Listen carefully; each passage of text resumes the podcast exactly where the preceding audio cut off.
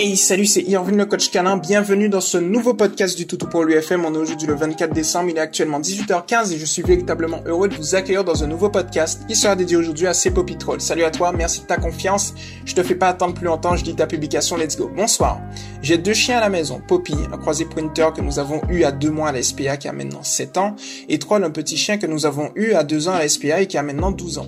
Il ne voit plus grand chose, un vrai petit papier. Il y a toujours eu des bagarres entre eux, environ une fois par an, et je pense pour des raisons de dominant.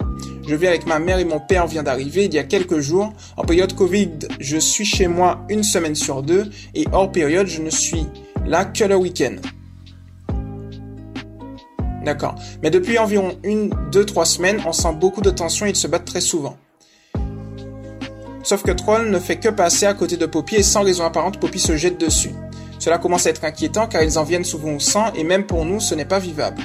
Je remarque que lorsque Troll est dans un endroit, il n'y a pas d'endroit particulier, Poppy étant à l'opposé de lui, fait le dos rond ou hérisse ses poils tout en ayant une démarche prêt à agresser.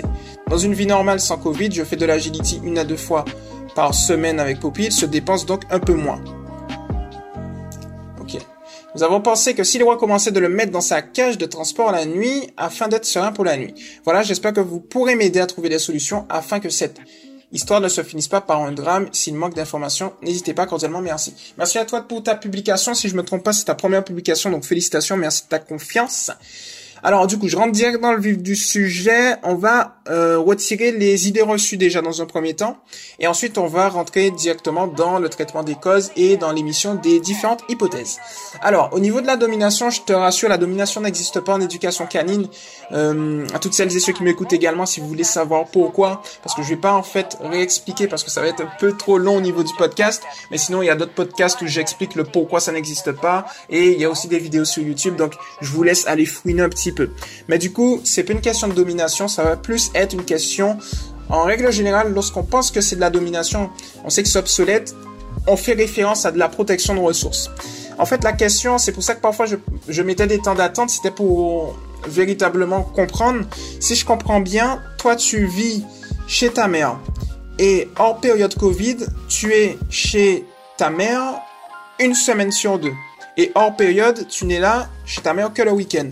Donc si je comprends bien, ça veut dire, et tu vas me, corriger si je me trompe, si je comprends bien, donc ta résidence principale, c'est pas chez ta mère. Alors il y a deux, deux trucs, hein, faut que j'essaye vraiment de, de, de, bien comprendre. Tu as deux résidences en fait. Tu as une résidence secondaire une résidence principale. La résidence principale, c'est avec ta mère et ton père, où Poppy et Troll vivent. Et la résidence secondaire, c'est euh, là où tu es ensuite. Donc en fait, quand tu dis en période Covid, je suis chez moi une semaine sur deux, donc ça veut dire une semaine sur deux, tu es avec ta mère, et une autre semaine, eh bien, tu es dans ta résidence secondaire. Ok.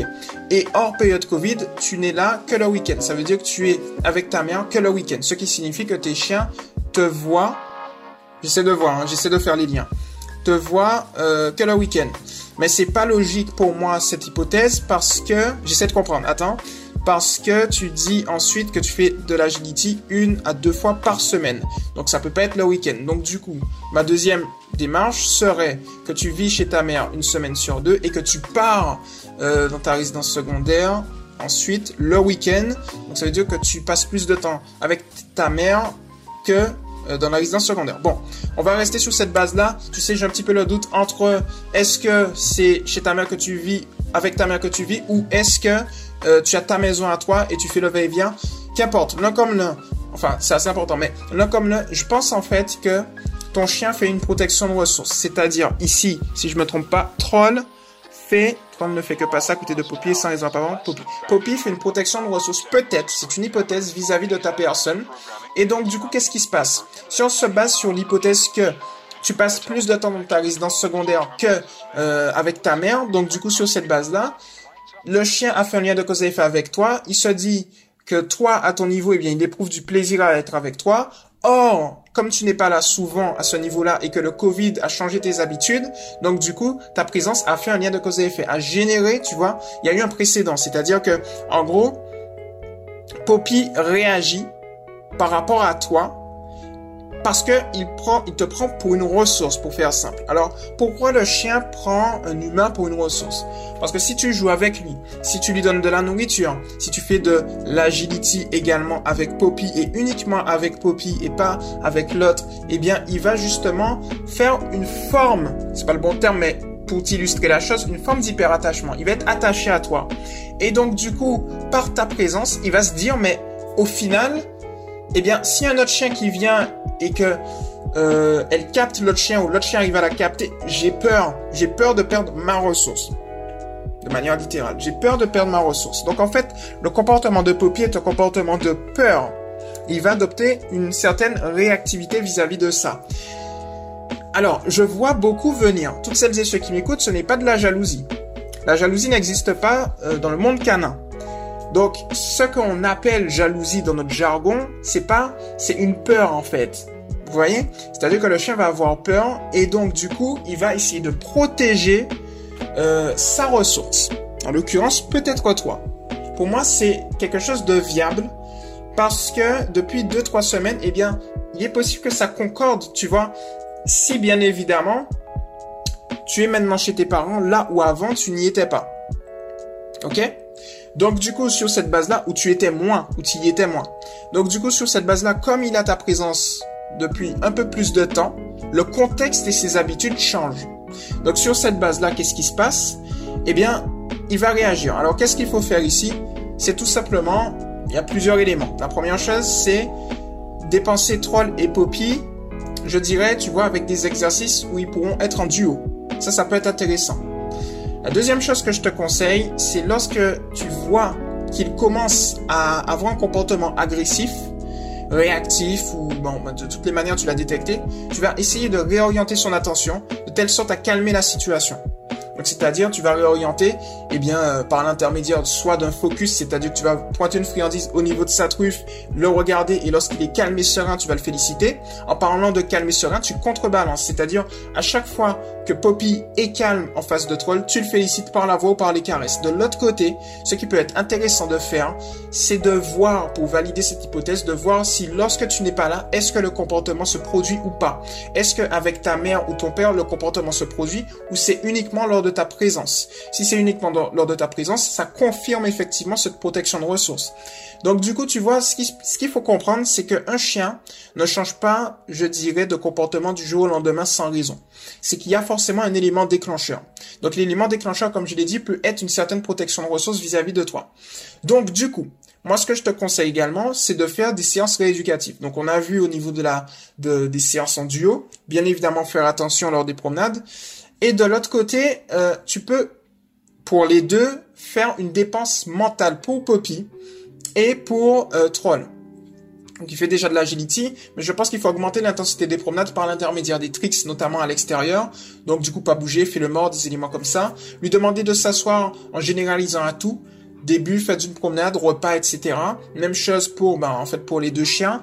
Et à la maison, tu peux faire ce qu'on appelle des jeux intelligents.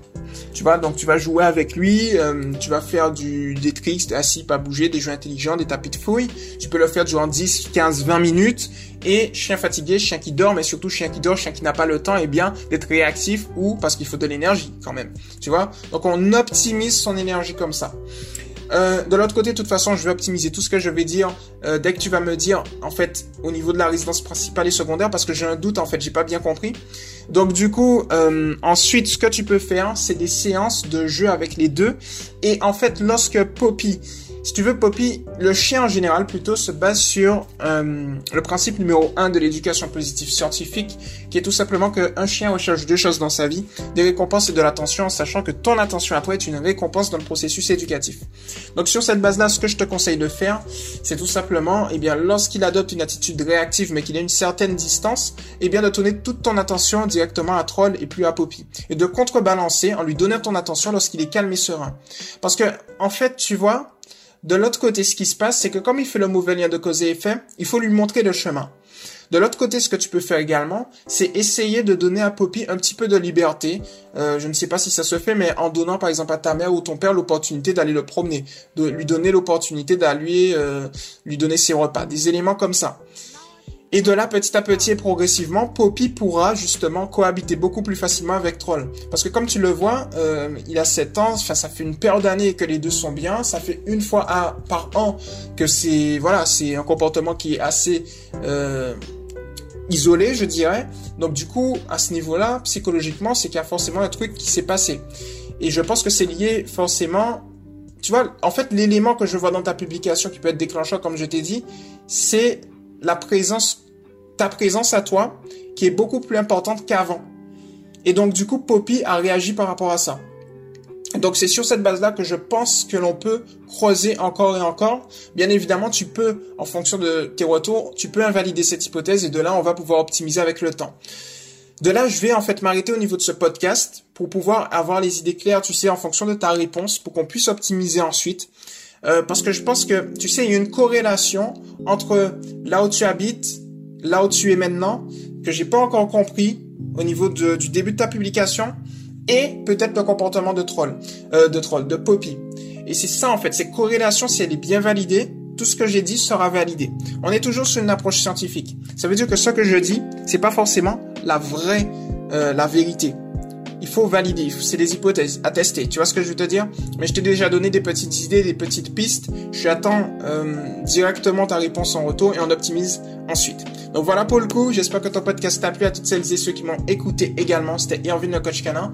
On se retrouve ensuite eh bien, dans un prochain podcast et puis je vous invite à vous abonner à Tuto TV. Ciao